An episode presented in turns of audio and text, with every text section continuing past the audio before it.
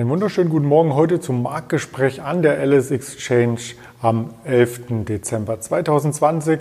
Wochenausklang Freitag und der dritte Advent steht bevor. Mein Name ist Andreas Bernstein von Traders Media GmbH und wir wollen mal nach den Kerzen und nach dem Händler Veit gucken in Düsseldorf. Guten Morgen nach Düsseldorf. Ja, Andreas, guten Morgen, ich begrüße dich. Die Kerzen sind noch nicht angezündet, das macht dann wohl ein Kollege am Wochenende wieder, oder? Ja, vielleicht macht es auch gar keinen Sinn mehr, die Kerzen anzumachen.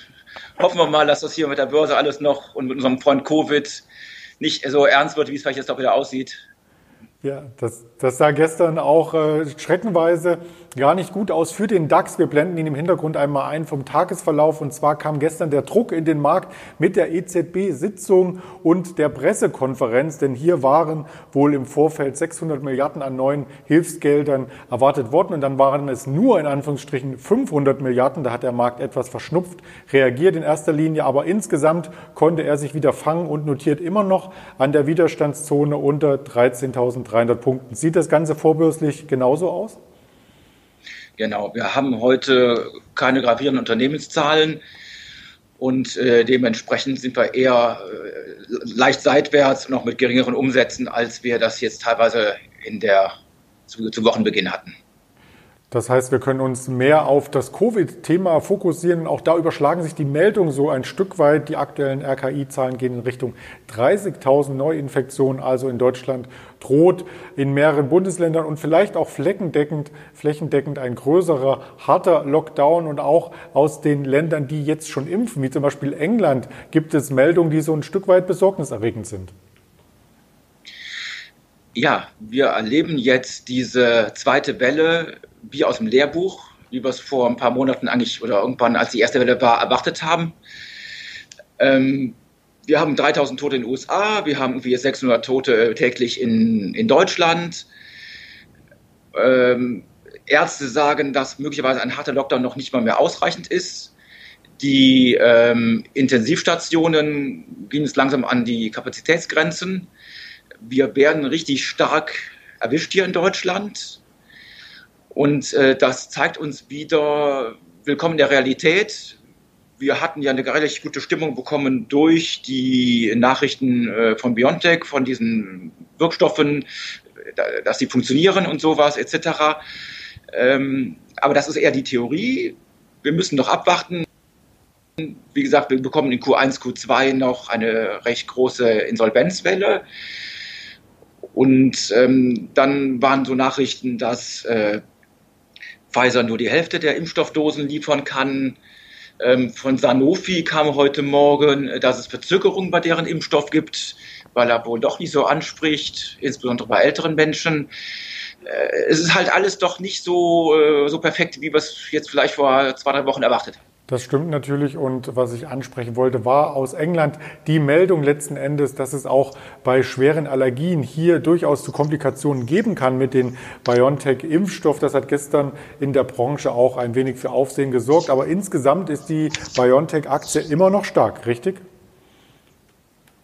Ja, und auch die Pfizer hat jetzt äh, endlich mal ein bisschen was nachgeholt sie hat den kleinen Sprung gemacht damals, als die Nachricht rauskam mit der Zulassung, äh, dass das so funktioniert. Äh, dann war sie etwas verhalten und jetzt hat sie also auch nachgezogen mit der Biontech-Aktie. Äh, was ich noch sagen wollte mit England und den äh, schweren Allergien, ich glaube, so ganz offiziell ist es auch noch nicht. Es wird auch Leuten mit Autoimmunkrankheiten im Moment möglicherweise abgeraten, mit der Impfstoff, mit der Impfung vorsichtig zu sein.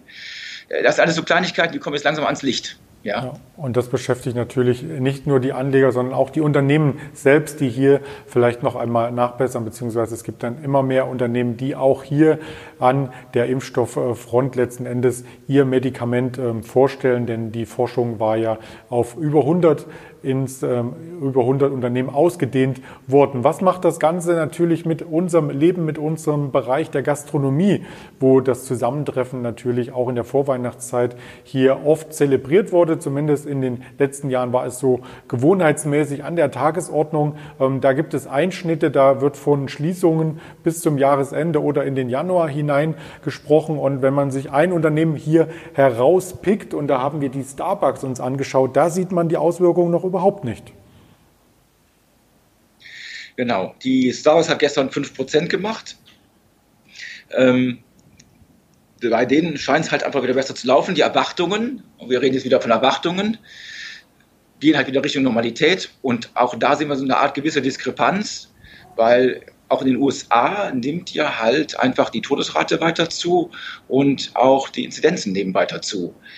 Ähm, da klafft halt irgendwann vielleicht doch eine Lücke zwischen äh, Realität und Erwartung oder ähm, es wird besser als wir denken. Aber bei Starbucks wird halt auch viel vorweggenommen. Mhm. Viel vorweggenommen wird natürlich auch bei äh, Firmen, die jetzt neu an den Kapitalmarkt äh, strömen. Wir hatten gestern über das IPO vom Mittwoch gesprochen, von DoorDash, die hier am ersten Handelstag 85 Prozent Kursgewinn verzeichnen konnten. Und gestern kam noch ein ähnlich großes Unternehmen, sogar ein Stück weit größer, an die Börse, und zwar Airbnb, der größte Online-Wohnungsvermieter der Welt. Und auch hier ähm, rankten sich äh, quasi oder schlugen sich die Anleger fast schon um die Aktien. Was war denn da geschehen? Ja, also sehr viel Erwartung, sehr viel Euphorie. Sie war auch stark überzeichnet und sie kam mit 68 Dollares und schoss in der Spitze bis 144 hoch und äh, war zum Schluss, oh, ich weiß gar nicht, irgendwie wieder 120 oder 115, oh, musste, musste mir eben helfen. Also im ähm, Euro waren es, ähm, den Eurokurs blenden wir hier gerade ein, waren es in der Spitze über 120 auf alle Fälle. Und heute Morgen sehen wir 118 Euro. Und der Eurokurs ist ja auch letzten Endes der, an dem wir uns heute hier orientieren, am ersten äh, vollen Handelstag. Genau, also was kann man zu Airbnb äh, noch mit auf den Weg geben? Das Geschäft bleibt auch in Corona-Zeiten natürlich schwierig mit Ferienvermietungen und so weiter und ein wenig Vorschusslorbeeren wurden hier gestern schon gezahlt. Es bleibt auf alle Fälle spannend bei den Unternehmen hier die weitere Entwicklung sich anzuschauen. News gab es aber natürlich auch aus Deutschland, aus der zweiten und dritten Reihe. Die möchten wir hier nicht verschweigen und da hast du uns als erstes die Carl Zeiss Meditech mitgebracht. Genau, Carl Zeiss Mittec ziemlich gut gelaufen. Ähm, meldet jetzt aber einen äh, deutlichen äh, Umsatzrückgang und ähm, ist bei uns heute vorbörslich minus 2%. Ähm, Sie haben das äh, Earnings per Share liegt jetzt bei 1,37, war letztes Jahr 1,79. Es war erwartet, dass Sie äh, unter der Krise leiden. Deswegen auch, ja, Zahlen hören sich schlimmer als es ist der äh, Kursrückgang von 2% ist dann doch eher moderat. Das denke ich auch. Und äh, ein weiteres Unternehmen, was du uns mitgebracht hast, äh, das wird auf der positiven Seite heute gelistet, leicht im Plus vorbörslich und gemeint ist hier die Centrotech, denn die hat die Prognosen angehoben. Genau, Centrotech, ähm, es läuft ein Übernahmeangebot. Die haben auch ihre Prognosen erhöht. Centrotech macht unter anderem Lüftungsanlagen und profitiert halt ähm, von der Covid-19-Geschichte, weil, wie man auch jetzt wieder heute Morgen im Handelsblatt lesen konnte, das Lüften scheint wohl das A und O zu sein. Das betrifft dann halt sowohl Bürogebäude als auch ähm, Restaurants etc. Und hier ist halt äh, Centrotech äh, in dem Bereich tätig. Also auch diese Aktie werden wir heute weiter natürlich beobachten und auch entsprechend berichten, wenn sich hier mehr tut am Aktienverlauf. Ganz lieben Dank erst einmal für diese kurze Expertise von so vielen Werten und dir einen erfolgreichen Wochenausklang an der LS Exchange. Ja, also was man noch erwähnen könnte, noch einfach stichpunktartig, äh, Randstad hat ebenfalls äh, einen guten Ausblick gemeldet, besser als erwartet. Und äh, gestern kam, das war glaube ich noch während der Sitzung, Paul Hartmann, Zulieferer für Krankenhäuser etc. mit dem Gesamtpaket hat die Erwartungen deutlich nach oben genommen. Also da gibt es äh, sicherlich noch viel, viel mehr Unternehmen, über die wir äh, berichten. Äh, vielleicht auch mal wieder in einem Wochenendformat zusammen, Veit. Würde mich freuen. Gut, dann also, äh, äh, Andreas, schon, ich, die Verbindung ist äh, schlecht, ich kann teilweise kann ich nicht verstehen. Deswegen, schon, was hast du gerade äh, gesagt? Dass wir das vielleicht in einem Wochenendformat nochmal ausführlicher besprechen, ähm, die Summe an Werten, die hier mit betroffen sind. Ja, genau, das können wir auf jeden Fall machen, denn ich denke, wir sehen ja auch am DAX, wir gehen sehr seitwärts. Ich denke, Stockpicking ist auf äh, in der jetzigen Zeit das A und O. Das denke ich auch. In diesem Sinne, dir einen schönen Handelstag nach Düsseldorf. Ja, Andreas, dir auch vielen Dank. Bis demnächst. Und wer hier noch einmal vertiefend die Informationen hören möchte, der ist auf Spotify, Deezer und Apple Podcasts genau richtig. Unter ls-exchange ist der Kanal verfügbar. In diesem Sinne kommen Sie gut ins Wochenende und schalten Sie auch morgen ein zum Wochenendformat hier auf diesem Kanal. Ihr Andreas Bernstein von Traders Media GmbH zusammen mit der LS Exchange.